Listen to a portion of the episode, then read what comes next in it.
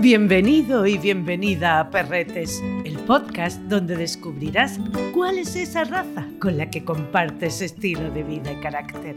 Soy Toñi Martínez, una enamorada de los perretes. Todos los ladridos que escuchas en cada capítulo son sus voces originales. Aunque son dos razas distintas, y así los reconoce la Federación Cinológica Internacional y el American Kennel Club, hoy te hablaré de ellos en un mismo capítulo, ya que sí comparten algunas características, como pudiera ser su utilidad y en parte el carácter, y según los estudios, un tronco común, además de que durante algunos años se les consideraría una misma raza. Hoy te hablaré del Corgi galés de Cardigan y Pembroke, dos razas de las que podríamos decir tienen nombre de mujer, ya que a ellas se les debe gran parte de su historia.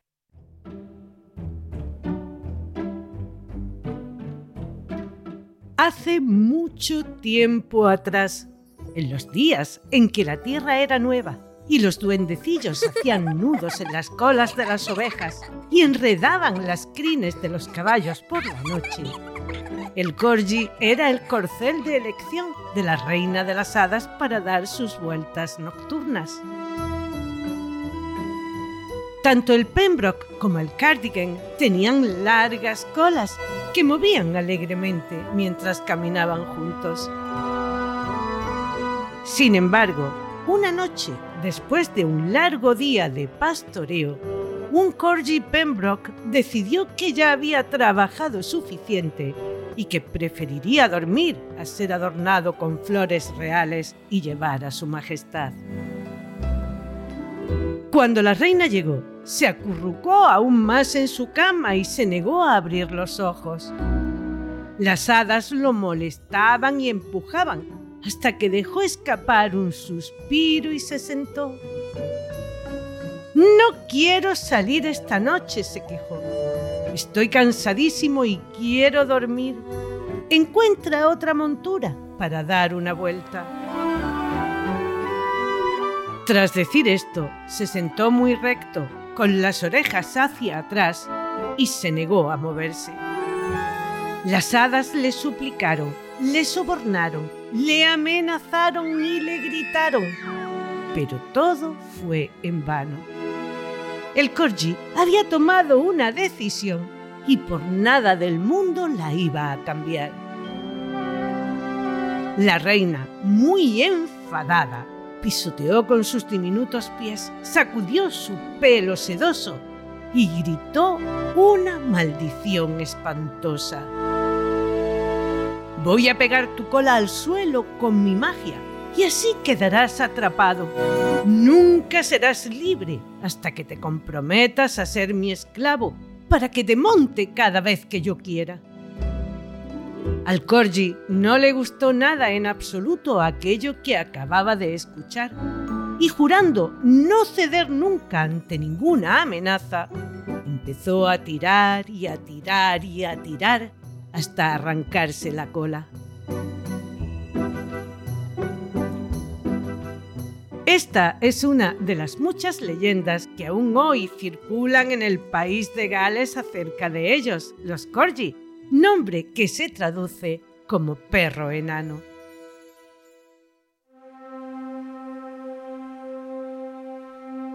La mayoría de los expertos que han investigado sobre la raza, entre ellos Joy Thomas y Clifford Haber, considerados los principales cronistas de la historia del Corgi, afirman que los primeros llegarían sobre el siglo XII a.C., acompañando a los celtas que los tendrían como perros para el pastoreo del ganado.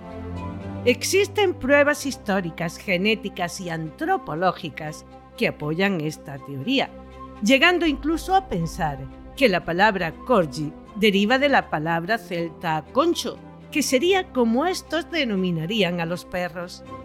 De estos descenderían los primeros Cardigan, a los que se considera una de las primeras razas de perros en las Islas Británicas. Su pequeño tamaño le facilitaba el zafarse de las patadas de los animales de mayor tamaño. Su agilidad le permitía moverse entre el ganado para dirigirlo y su instinto de perrete, guardián y protector alertaría sobre el peligro de los depredadores.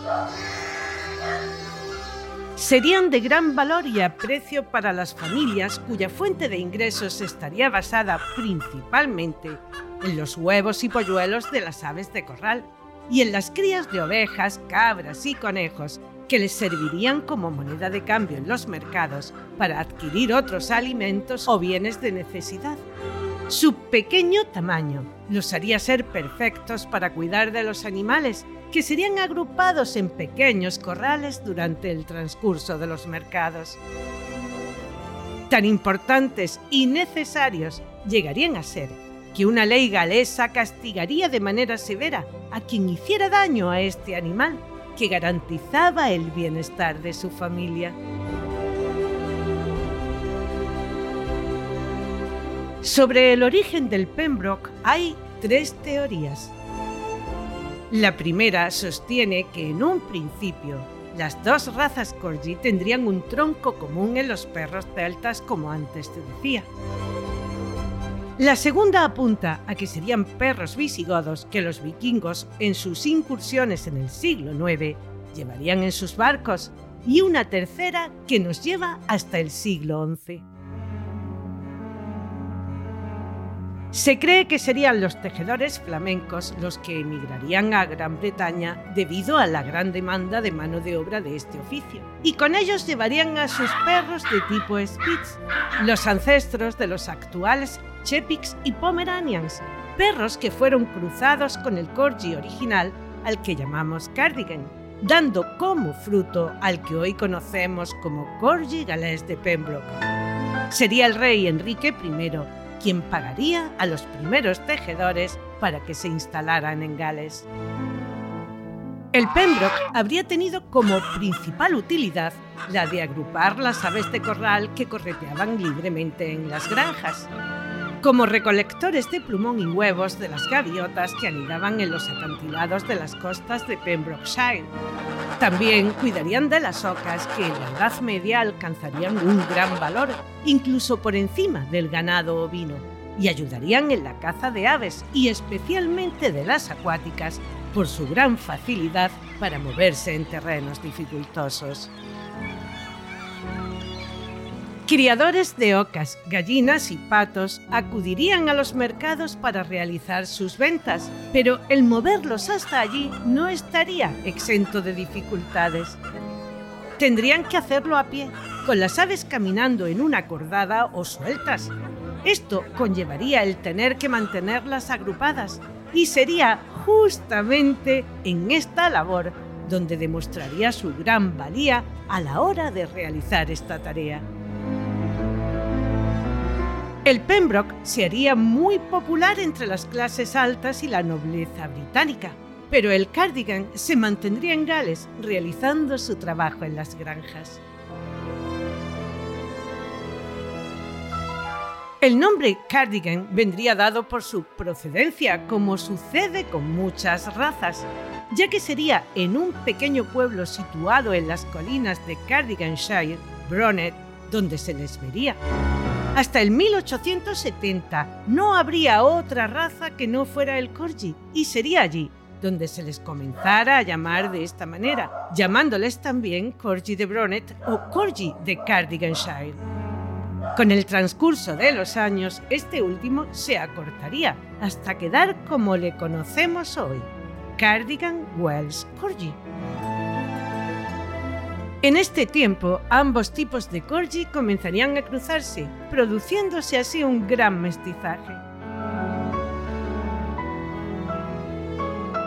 A principios del siglo XX, propiciada por la revolución industrial, surgiría una clase social que sin ser alta burguesía, sí gozarían de un buen nivel económico, y esta posición acomodada les llevaría a tener perros como animales de compañía. Unos se decantarían por el Pembroke y otros lo harían por el Cardigan. El cardigan estaría cerca de la extinción en la década de 1920.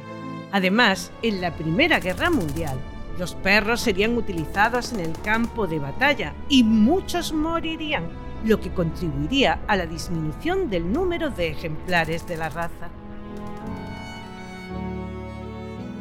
En 1925, el capitán John Jarrett fundaría el Wells Corgi Club, que ayudaría a establecer los estándares de la raza y fomentaría su popularidad. También se crearían programas de cría selectiva para preservarla y ese mismo año se exhibirían como una sola raza en las exposiciones de morfología organizadas por el Kennel Club inglés. Este señor sería uno de los primeros criadores de Pembroke. La señora Bobtail Williams también los criaría en la década de 1920 y sería una de las primeras en importar perros de la raza a los Estados Unidos. El Kennel Club inglés los consideraba una única raza y los inscribiría conjuntamente en su libro de orígenes, permitiendo, por tanto, como antes te decía, cruzarlos entre sí. Algo que no sería del agrado de los criadores de una y de otra. Parece ser que los jueces de la época no serían demasiado objetivos y a la hora de juzgar se daría la circunstancia de que el mismo ejemplar de cualquiera de las dos razas tendría calificaciones bajas en una exposición y altas en otra, según las preferencias de quien realizara el juicio.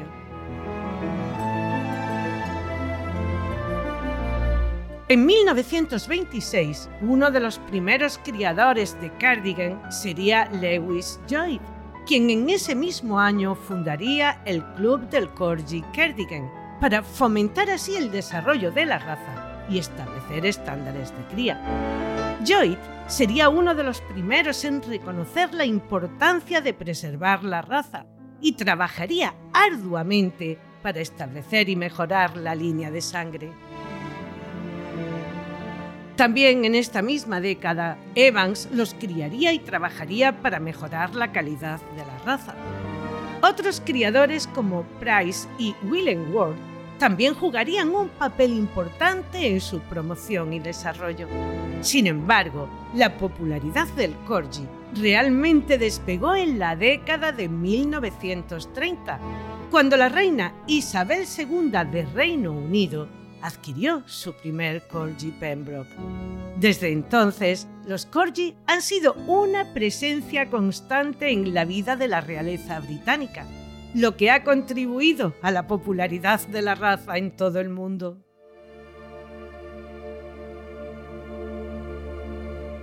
En junio de 1931, la señora Roberta Ball de Boston importaría los dos primeros cardigan a los Estados Unidos. En 1934, después de presionar tanto la Asociación del Cardigan como los aficionados en general, el Kennel Club por fin la separaría en dos razas distintas. El Pembroke comenzaría a ganar popularidad en la corte británica gracias a la reina Isabel II, quien ha sido una entusiasta de la raza desde su infancia. La reina ha criado y exhibido corgis durante décadas, lo que ha llevado a la popularidad de la raza en todo el mundo. A los siete años recibiría como regalo a Duke su primer corgi galés de Pembroke. Corría el año 1933. Habría visto el de una amiga y quiso tener uno. La señora Charles, conocida también como Thelma Gray y a la que se le considera la madre de los corgis americanos, sería una criadora de perros estadounidense que jugaría un papel fundamental en el establecimiento y popularización del Pembroke en su país. Y en la década de los 50, una criadora muy destacada en el Reino Unido, que ayudaría a establecer el estándar de la raza que sería una fuerza importante en la formación del club en Gran Bretaña. Esta señora habría tenido una camada y quiso enseñársela al entonces duque de York y a su familia. Se quedarían con una cachorra, a la que pondrían por nombre Duke, y unos años más tarde otra a la que llamarían Jane.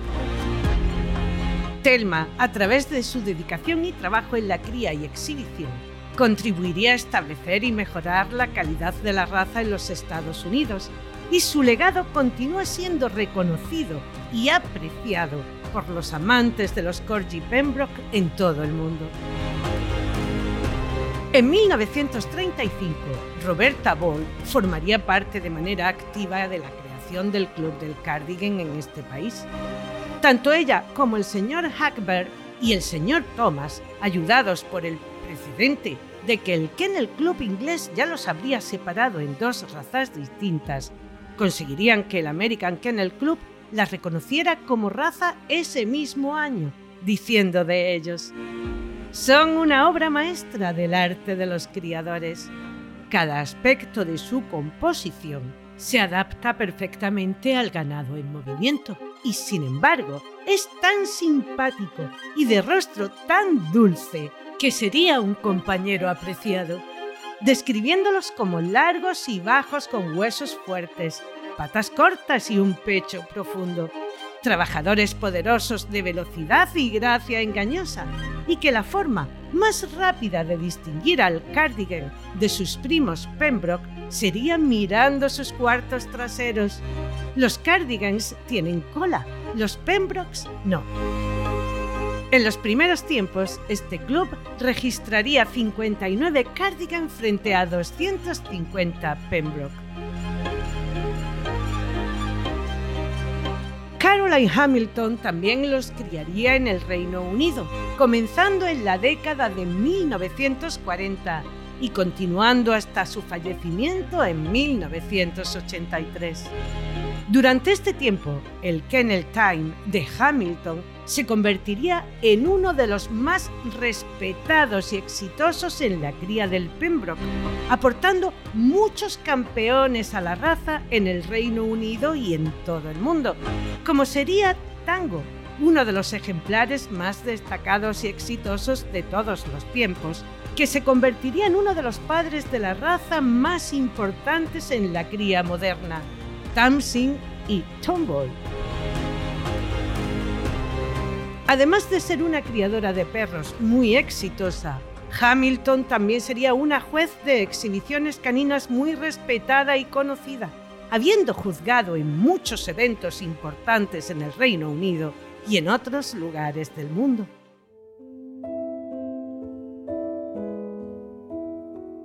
En los comienzos de la Segunda Guerra Mundial, Dukey, el perro de la reina Isabel II, moriría, pero Jane habría tenido un cachorro al que llamarían Crackers. En 1944, Jane fue atropellada y esto le causaría a la futura reina Isabel un inmenso dolor. De ahí que en su décimo octavo cumpleaños decidieran regalarle a Susan. La familia real británica supervisaría un programa de cría de Pembroke en el castillo de Windsor, siendo Susan la antecesora de todos los corgis que ha tenido Isabel II. Un legado genético increíble. A Susan bien se le podría equiparar, guardando las distancias, con la reina Victoria, a la que, como bien sabes, se le conoce como la abuela de Europa. Pero en este caso de los Pembroke, dos de sus últimos cachorros, Holly y Willow, parecen haber sido la decimocuarta generación de descendientes de Susan, según datos del American Kennel Club.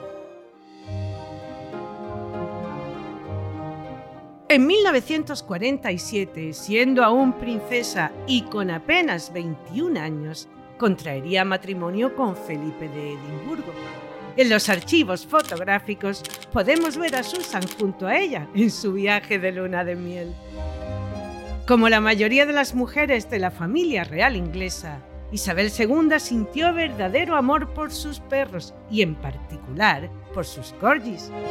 Supervisaría su dieta, que según nos cuenta Brian Hoy en su libro Mascotas por designación real, estaría compuesta por solomillo de ternera y pechuga de pollo, cocinados por un chef y servidos por un camarero de palacio.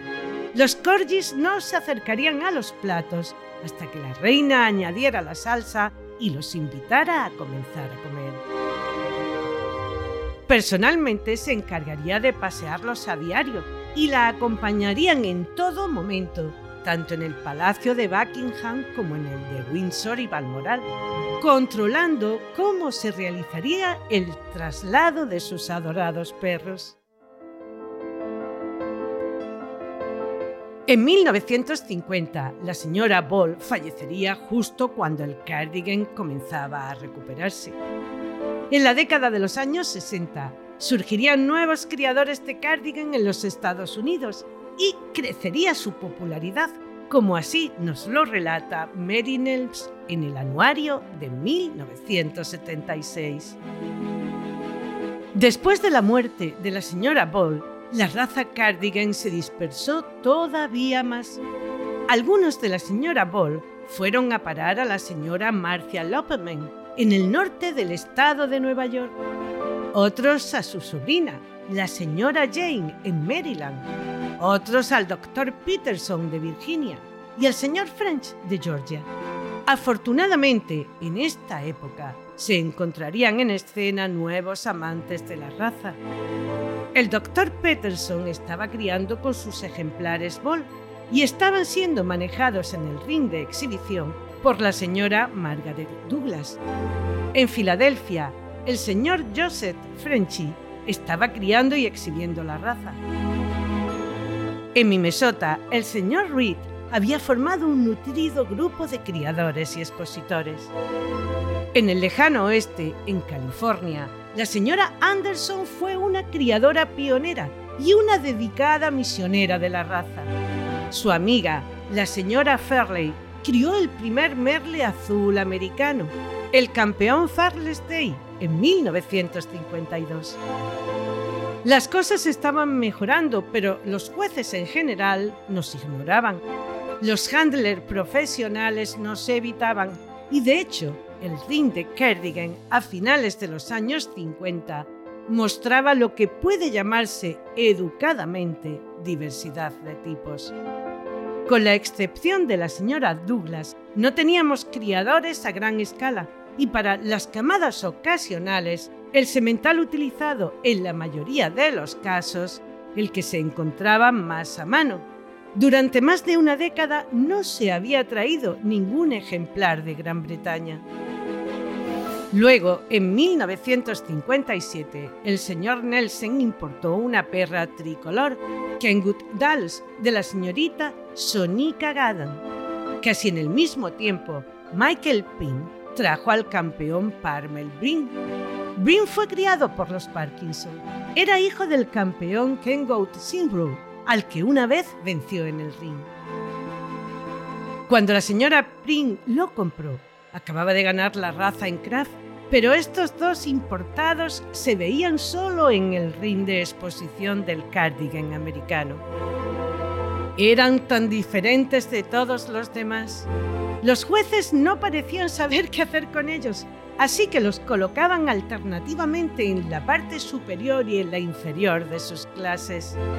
La diferencia de aspecto hizo que se hablara descuidadamente de un tipo americano, un concepto que habría supuesto un desastre para el cardigan en los Estados Unidos.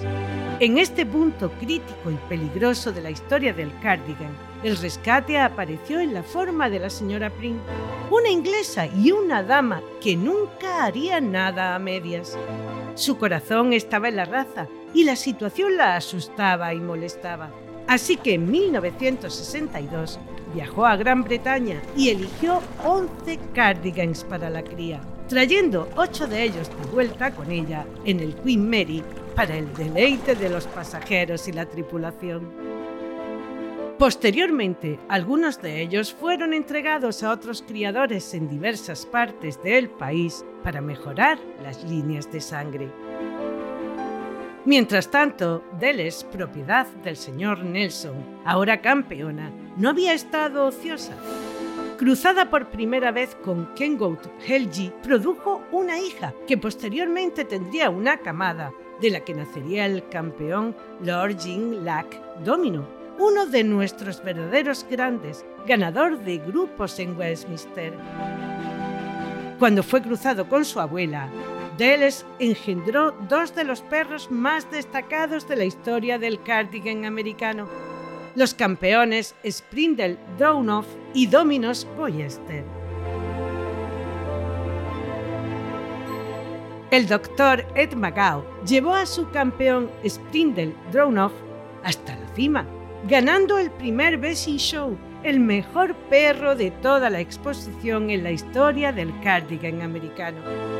Sin embargo, en los últimos tiempos y especialmente en las dos últimas décadas, los corgi galeses han experimentado un decidido declive en su popularidad mundial, suplantados por la creciente demanda de otras razas más pequeñas, como el Chitsu, y razas denominadas Toy de pequeño tamaño, como el Chihuahua.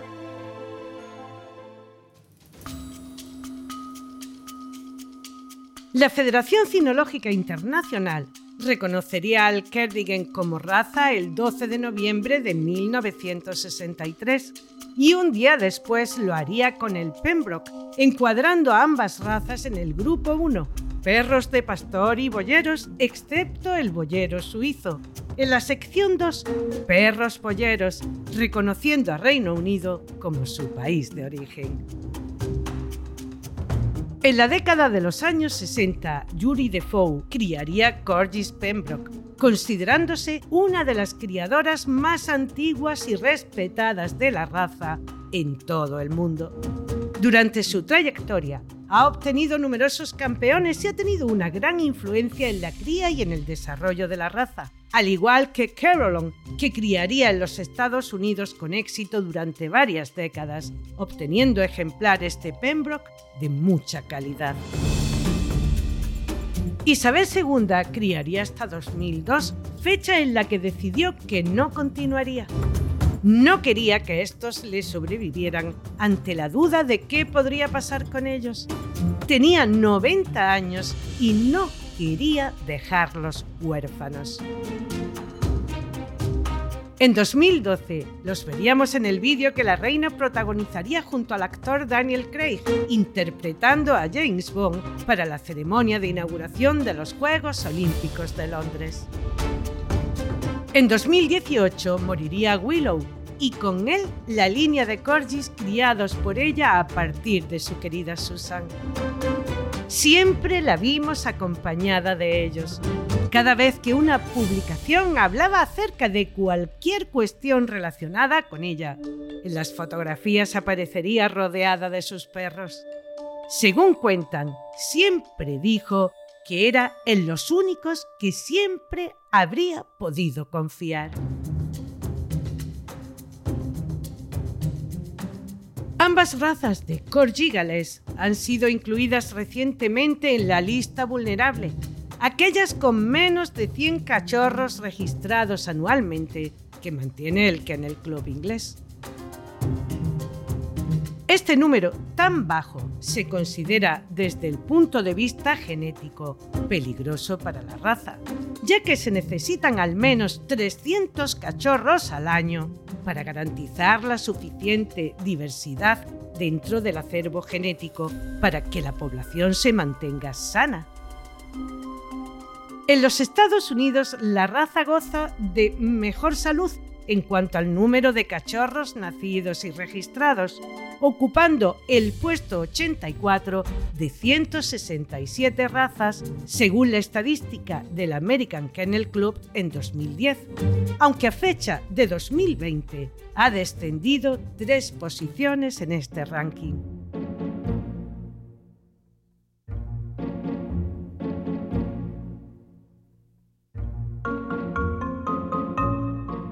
El corgi en general es un perrete versátil, adaptable y capaz de vivir en cualquier ambiente. Inteligente, cariñoso, alegre y leal.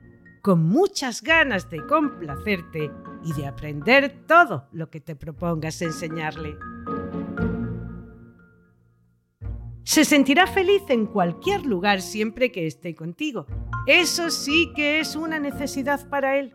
Pero el espacio donde vivas, sea grande o pequeño, urbano o rural, es algo que no le afectará lo más mínimo. Tampoco el clima es un problema. Puede soportar temperaturas extremas. Será amable, paciente y protector con las personas chiquitas, aunque puede que en algún momento su instinto de perro pastor le lleve a querer arrearles, dándoles pequeños mordisquitos en los talones. Ya sabes, vigila siempre el juego y asegúrate que ambas partes se respetan y se tratan con delicadeza. Mónica Sánchez Marina, nuestra instructora formadora reconocida por la Real Sociedad Canina de España, evaluadora del Zoosanitario de Málaga y monitora en la escuela canina Kerkus, nos explica qué tenemos que hacer para quitarle esta costumbre de querer arrearnos como si fuésemos ganado. En el caso del corgi muchas veces eh, nos dejamos guiar o engañar por la vista y parece que es un perrito que está mal hecho y es que es más bien para un piso, pero todo lo contrario. El corgi es un perro de pastoreo, ágil y muy activo, con un instinto muy alto. ¿Y qué pasa con los perros que tienen mucho instinto? Pues que son más difíciles de controlar. Al, corgi, al ser el corgi un perro de, pastoreo, que su función es llevar a las ocas o a, las vacas, eh, pegándole mordisquitos en los tobillos por su tamaño para poderlas guiar. Cuando sale un perro con un instinto bueno en su, selección, en su funcionalidad, tenemos el problema de que muchas veces a la gente caminando por la calle pues hacen lo mismo, le muerden los tobillos porque activan ese instinto. ¿Cuál es la solución? Pues socializarlos bien desde un primer momento cuando el perro tiene esa conducta, corregirla sin enfadarnos y sin hacer grandes regañinas, simplemente una corrección. Y como en todos los perros que tienen un instinto alto, enseñarlo es muy importante a controlar ese instinto y a regular sus nervios, haciendo una obediencia para que sea capaz de pensar cuando está nervioso y evitar ese, ese, tipo de comportamiento en situaciones que lo único que hacen es activar el instinto. No, no obedece a que sea un perro malo o un perro que tenga un problema, sino que su instinto, por su funcionalidad, aparece.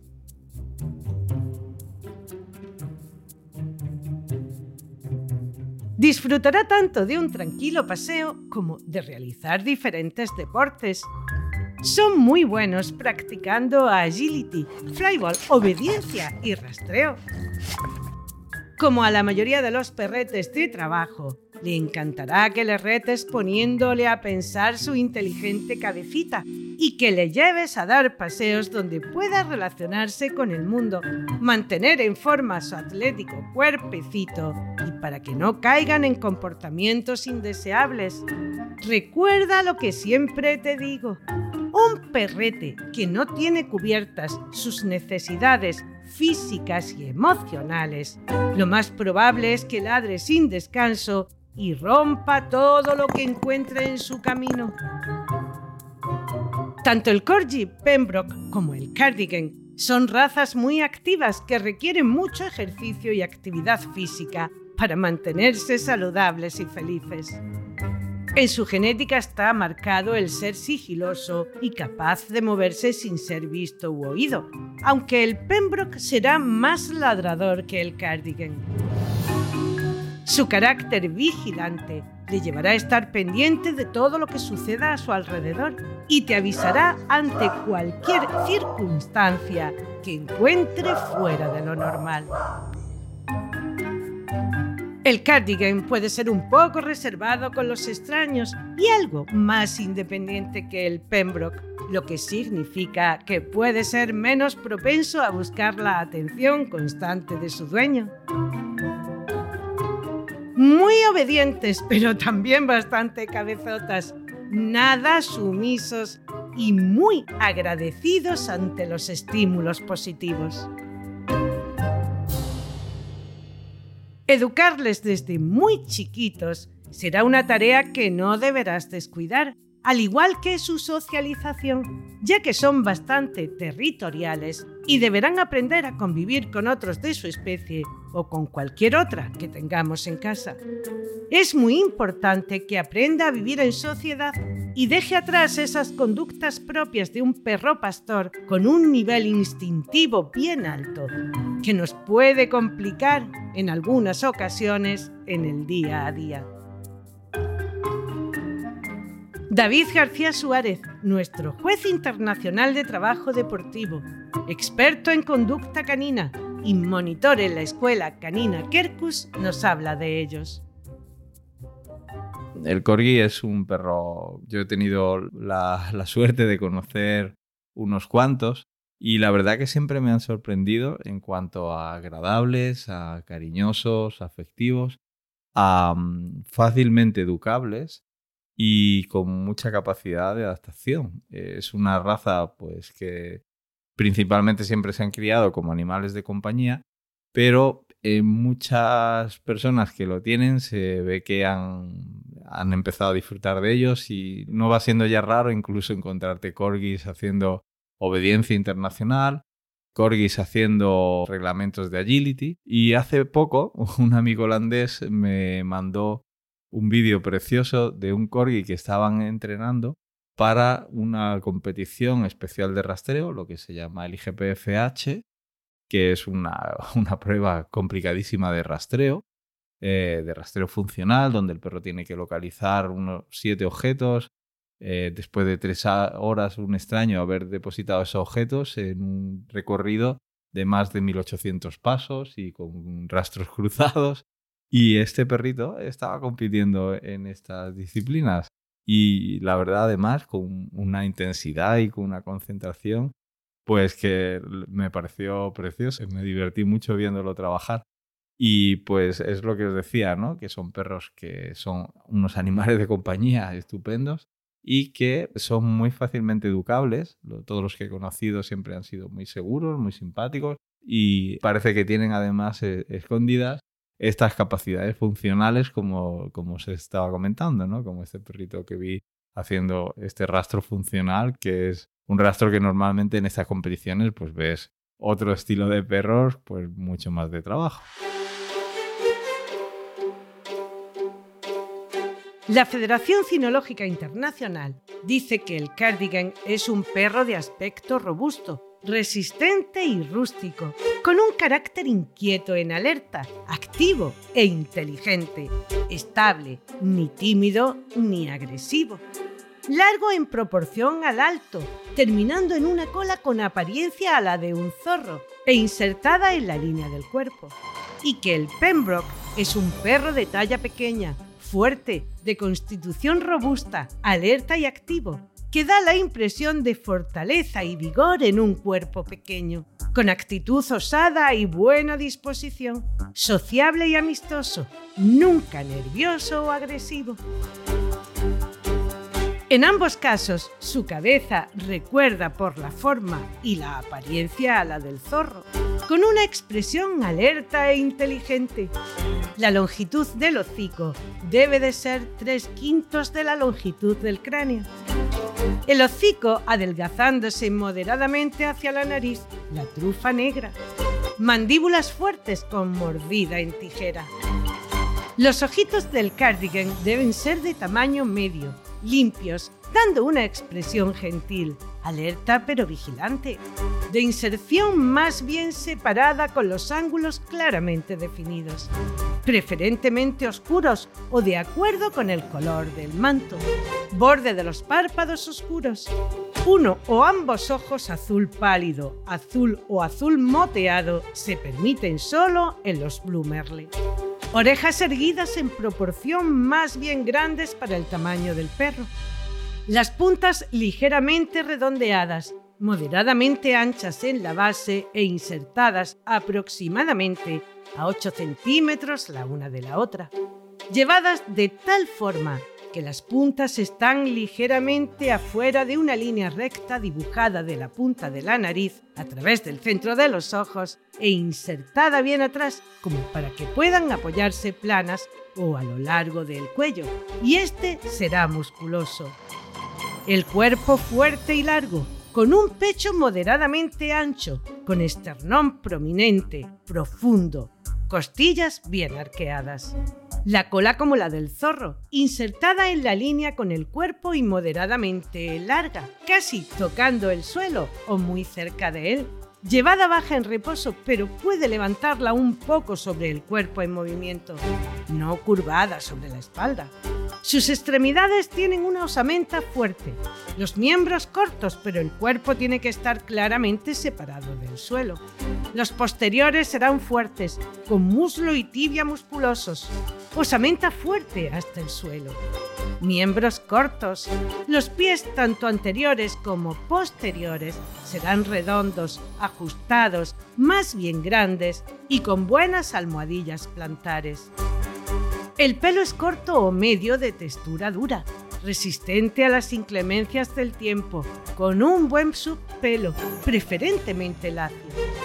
Los colores aceptados son azul mirlo, atigrado, rojo, sable, tricolor con manchas atigradas y tricolor con manchas rojas. Todo lo anterior con o sin marcas típicas blancas en la cabeza, el pecho, parte inferior de las piernas y pies y punta de la cola blanca. El blanco no debe predominar sobre el cuerpo o la cabeza donde nunca debe rodear los ojos. La nariz y los párpados deben ser de color negro. El color hígado y los colores diluidos son muy indeseables. Los ojitos del Pembroke bien colocados, redondos, de tamaño mediano y de color castaño, que armonice con su manto. Las orejas de tamaño mediano, erguidas y ligeramente redondeadas. Si se traza una línea recta desde la punta de la nariz pasando por medio de los ojos y se continúa, debería atravesar la punta de las orejas o ser tangente a ella. El cuello moderadamente largo. El cuerpo es medianamente largo. La región lumbar no debe ser corta. El pecho es amplio y profundo, bien descendido entre las extremidades, las costillas bien arqueadas, la cola insertada al mismo nivel que la línea superior, llevada en forma natural que puede estar por encima o por debajo de la línea superior cuando el perro está en movimiento o alerta. Puede haber rabos cortos naturales y en este caso la cola puede ser de cualquier longitud llevada por encima o por debajo de la línea superior cuando se mueve o está en alerta. Antebrazos cortos y lo más rectos posibles. Fuerte osamenta en toda su extensión hasta los pies, que deben de tener forma ovalada, con dedos fuertes, bien arqueados y juntos. Los dedos centrales ligeramente sobrepasan a los laterales. Las almohadillas deben de ser fuertes y bien abombadas. Las uñas deben de ser cortas. Miembros posteriores cortos con buena osamenta en toda su extensión hasta los pies, que tendrán las mismas características que los delanteros. El movimiento en ambas razas es libre y activo. Los codos se ajustan cercanos a los lados del cuerpo, ni sueltos ni apretados los miembros anteriores alcanzando bien hacia adelante, sin levantarlos mucho, al unísono con la acción de empuje del tren trasero. El pelo medianamente largo, liso y con su pelo denso. Nunca debe de ser suave, ondulado o demasiado duro. En cuanto al color, serán uniformes, rojo, leonado carbonado, negro y fuego, con o sin manchas blancas en los miembros, el pecho y el cuello. Se permiten manchas blancas pequeñas en la cabeza y en la frente. A la hora del cuidado de su piel y pelo, tanto a uno como a otro deberás cepillarle frecuentemente, ayudándote de un acondicionador que lo nutra y te ayude a no partirlo o darle tirones, y un cepillo metálico suave sin bolita en la punta. Báñale cada vez que lo necesite, con champú siempre de buena calidad, hidratación media y pH 7, que es el que se corresponde con la piel de los perretes. Una vez bien enjuagado, ponle un hidratante también ligero y déjalo actuar el tiempo que recomiende. Enjuágalo de nuevo, quita el exceso de agua con una toalla y sécalo ayudándote de una carda suave y aire templadito para no quemarlo ni deshidratarlo. En época de muda, deberás cepillar con más frecuencia y bañarle una vez en semana para ayudar a que el pelo muerto caiga antes y el nuevo salga más pronto y más bonito. No olvides revisar la limpieza de sus oídos y el largo de sus uñas. Su cuidado es bastante sencillo, no te ocupará demasiado tiempo. Alimentarle correctamente es otra de las cuestiones que tendrás que tener muy en cuenta. Busca un pienso bien balanceado, sin harinas ni subproductos, con carnes y pescados aptos para el consumo humano. Adecua la ración al tipo de vida y actividad que realice y evita que coja más peso de la cuenta. Su punto más delicado es su larga columna, así que cuanto menos peso soporte, mucho mejor. Le encantan las golosinas y los picoteos, y aunque sus ojos tiernos te digan, dame, deberás resistirte a esta tentación. Piensa siempre que va en beneficio de su salud. Por lo demás, son dos razas bastante sanas, con casi ninguna enfermedad de tipo genético, aunque se pueden dar casos de displasia de cadera en ambas. En el Pembroke también puede aparecer la enfermedad del disco intervertebral, epilepsia, atrofia progresiva de retina, lusación del cristalino, cálculos renales y la enfermedad de von Willenbrand un trastorno del que ya te he hablado en alguna ocasión, que produce una mala coagulación en la sangre. Si observas sangrado frecuente de la nariz, de las encías, prolongados después de una herida o una cirugía, sangre en las heces o la orina o hematomas, consulta con tu veterinario.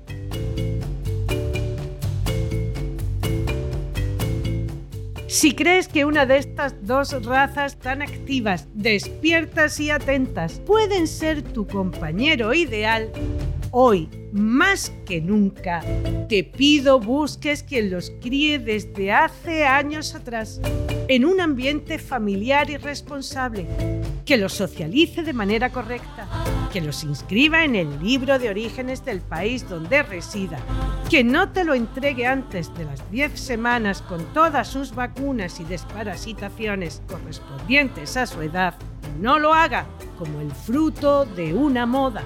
¿Y me explico? Tras la muerte de la reina Isabel II, la raza ha sufrido una fuerte demanda. Sea ciencia cierta que algunos buenos criadores tienen largas listas de espera, pero esto lleva que algunos vean la manera de lucrarse y sin tener el más mínimo conocimiento sobre el arte de la cría, como ha pasado con otras razas que se han puesto de moda, decidan que su perro es muy guapo y la perra de la vecina también, y que por qué no hacer algún dinerito aprovechando esta corriente. Eso no es crianza. Acude siempre a quienes amen la raza críen por pasión sabiendo bien qué es lo que hacen. Esperar a un compañero que vivirá contigo 15 años es posible y seguramente necesario, porque este tipo de crianza no fabrica perros. Su esperanza de vida está entre los 12 y los 15 años y está bien cuidado y atendido.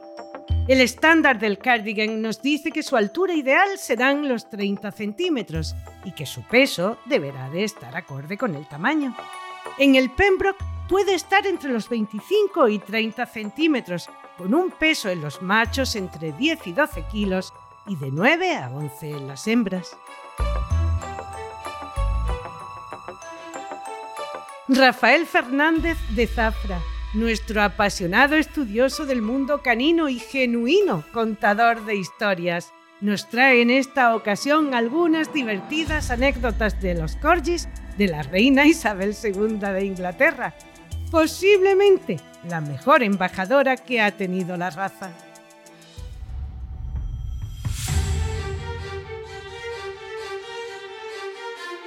Los perros de Su Majestad eran unos animales pues con unos grandes privilegios. Tenían chef propios, la acompañaban en sus viajes, tenían sus propias camas, su propio cuarto, su propia tata y tenían fama de ser mordedores con la gente, cosa que no se refleja en esa bonita película que se hizo en dibujo animado de Corgi y tampoco se refleja cuando aquella famosa escena con James Bond iba seguida por sus perros Corgi. Hay anécdotas muy bonitas respecto a esos descendientes de Susan. La primera es la del ministro de Sanidad. El ministro de Sanidad, Alan Johnson, en una recepción del Consejo Privado de la Reina en el año 2008, se deleitó con unos pequeños aperitivos que había puesto sobre la mesa. Comió unos pedacitos de queso, unas galletitas, tal, y había unas galletitas un poquito más oscuras untadas de queso, que le gustaron bastante a él y a otro miembro del gobierno británico. Cuando su majestad entró y le dijeron que qué ricos estaban los aperitivos, le dijo sí, pero esos más oscuros son los aperitivos que prepara el chef para los corgis. claro, comían de lujo. Otra bonita anécdota es la del joyero de su majestad, Harry Collins, que en una de las recepciones privadas que le hizo la reina para encargarle una joya, pues claro, la costumbre siempre le dijeron que por protocolo tenía que andar hacia atrás y despedirse así de la reina. Pues andando hacia atrás tropezó con una de las famosas corgis de su majestad que se llamaba Linette y cayó al suelo. Al caer al suelo pues se dio un porrazo morrocotudo y la única preocupación de Collins era el haberle hecho daño a la corgi, que no le pasó nada a la corgi, sino que la estuvo acariciando. Majestad, discúlpeme, majestad, perdóneme. Y la reina le dijo, no se preocupe, estos están muy mimados y tienen la mala costumbre de acostarse en cualquier parte. Normalmente la reina tenía entre mestizos de corgi con tekel, porque los tekel también eran una de las razas preferidas de la reina Mary, de la madre de la reina Isabel, junto con los carlinos, con los pax o mops, que ya hablamos de ellos en otro capítulo, pues tenía mestizos que le nacieron fortuitos de corgi con tekel. Y entonces ella conservaba algunos. Normalmente el número de perros, como os digo, era 8. Y han sido durante décadas las mascotas más populares en Inglaterra debido a que eran las mascotas de la reina. Una raza muy bonita, eh, unas anécdotas preciosas y unos orígenes antiquísimos que son dignos de ser tomados en serio como magníficos compañeros de vida. Espero que hayas disfrutado con todo lo que te he contado, que si no las conocías, hayas descubierto a estas dos simpatiquísimas razas, o si ya sabías de ellos, te haya podido dibujar una sonrisa. En el próximo capítulo te hablaré del cane corso, una raza que acompañó a los ejércitos romanos y por tanto con al menos seis siglos de antigüedad.